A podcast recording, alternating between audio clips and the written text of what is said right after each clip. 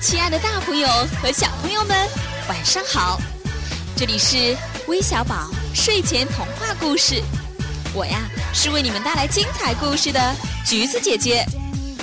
首先，橘子姐姐要告诉所有的听众朋友们，如果你想听故事、学成语、了解更多的《十万个为什么》，那就请关注我们的微信公众号“微小宝睡前童话故事”，还有机会成为下个主播哦。还记得昨天橘子姐姐讲的莴苣姑娘上集的故事吗？到底美丽的莴苣姑娘会逃离女巫的禁闭，过上幸福的生活吗？现在让我们延续昨天的精彩故事，收听莴苣姑娘下集吧。一两年过去了，有一天，王子骑马路过森林，刚好经过这座塔。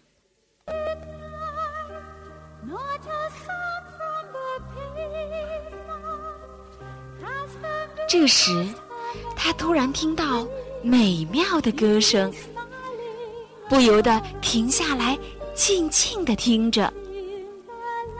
唱歌的正是莴苣姑娘。她在寂寞中只好靠唱歌来打发时光。王子想爬到塔顶上去见她，便四处找门，可怎么也没有找到。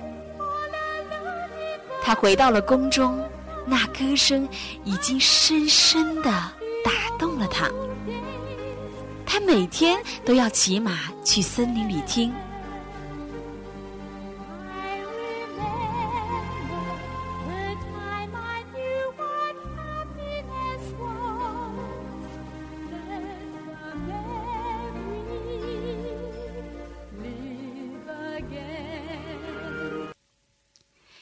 天，他站在一棵树后；一天，他站在一棵树后，看到女巫来了，而且听到她冲着塔顶叫：“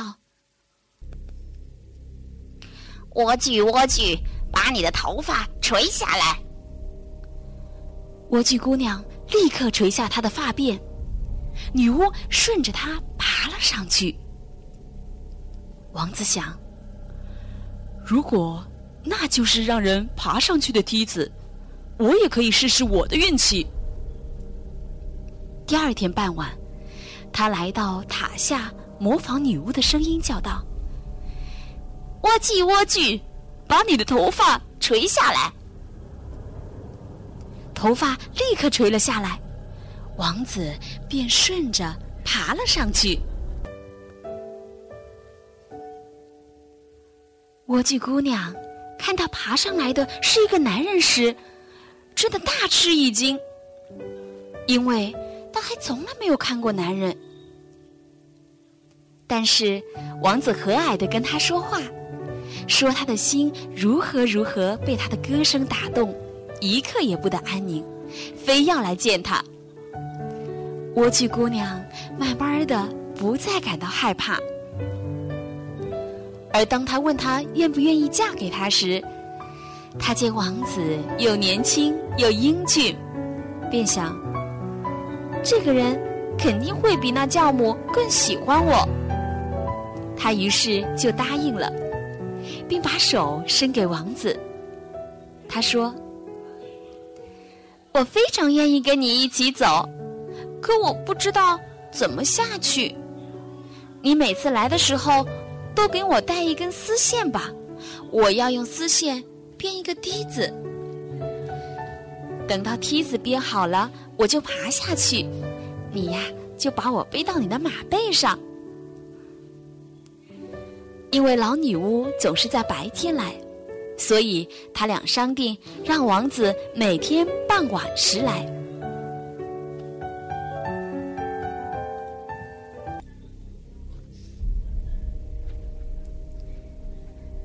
女巫什么也没有发现，直到有一天，莴苣姑娘问他：“我问你，教母，我拉你的时候，怎么总觉得你比那个年轻的王子重得多？他可是一下子就上来了。”啊，你这坏孩子！女巫嚷道：“你在说什么？我还以为你与世隔绝了呢，却不想你竟然骗了我！”他怒气冲冲的一把抓住莴苣姑娘漂亮的辫子，在左手上缠了两道，又用右手操起一把剪刀，咔咔咔几下，美丽的辫子便落在了地上。然后他又狠心的把莴苣姑娘送到一片荒野中，让她凄惨痛苦的生活在那里。莴苣姑娘被送走的当天，女巫把剪下来的辫子绑在塔顶的窗钩上。王子走来喊道：“莴苣，莴苣，把你的头发垂下来。”女巫放下头发，王子便顺着爬了上去。然而，他没有见到心爱的莴苣姑娘，却看到女巫正恶狠狠地瞪着他。哈！他嘲弄王子说：“你是来接你的心上人的吧？可美丽的鸟儿不会再在窝里唱歌了，它被猫抓走了。”而且，猫还要把你的眼睛挖出来。你的莴苣姑娘完蛋了，你别想再见到他。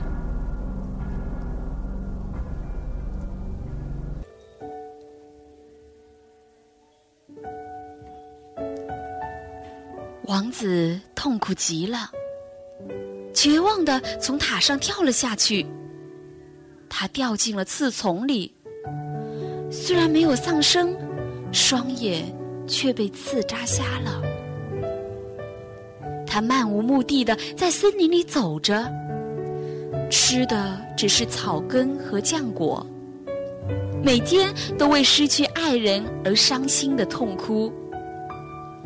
他就这样痛苦的在森林里转了好几年，最后终于来到了莴苣姑娘受苦的荒野。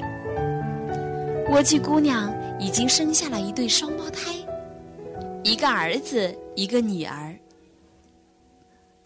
王子听到有说话的声音，而且觉得那声音很耳熟，便朝那里走去。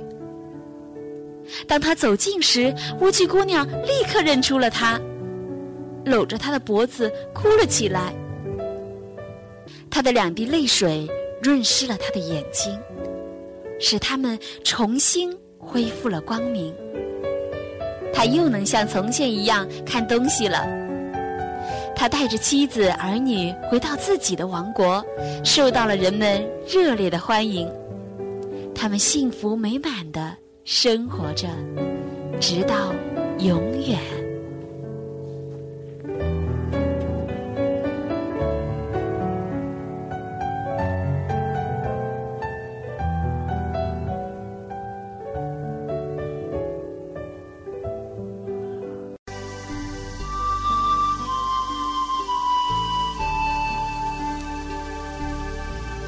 朋友们，莴苣姑娘的故事就已经结束了。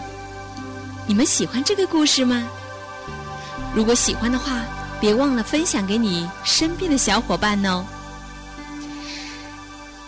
好了，时间也不早了，橘子姐姐要和你们道一声晚安，做个好梦吧，宝贝们。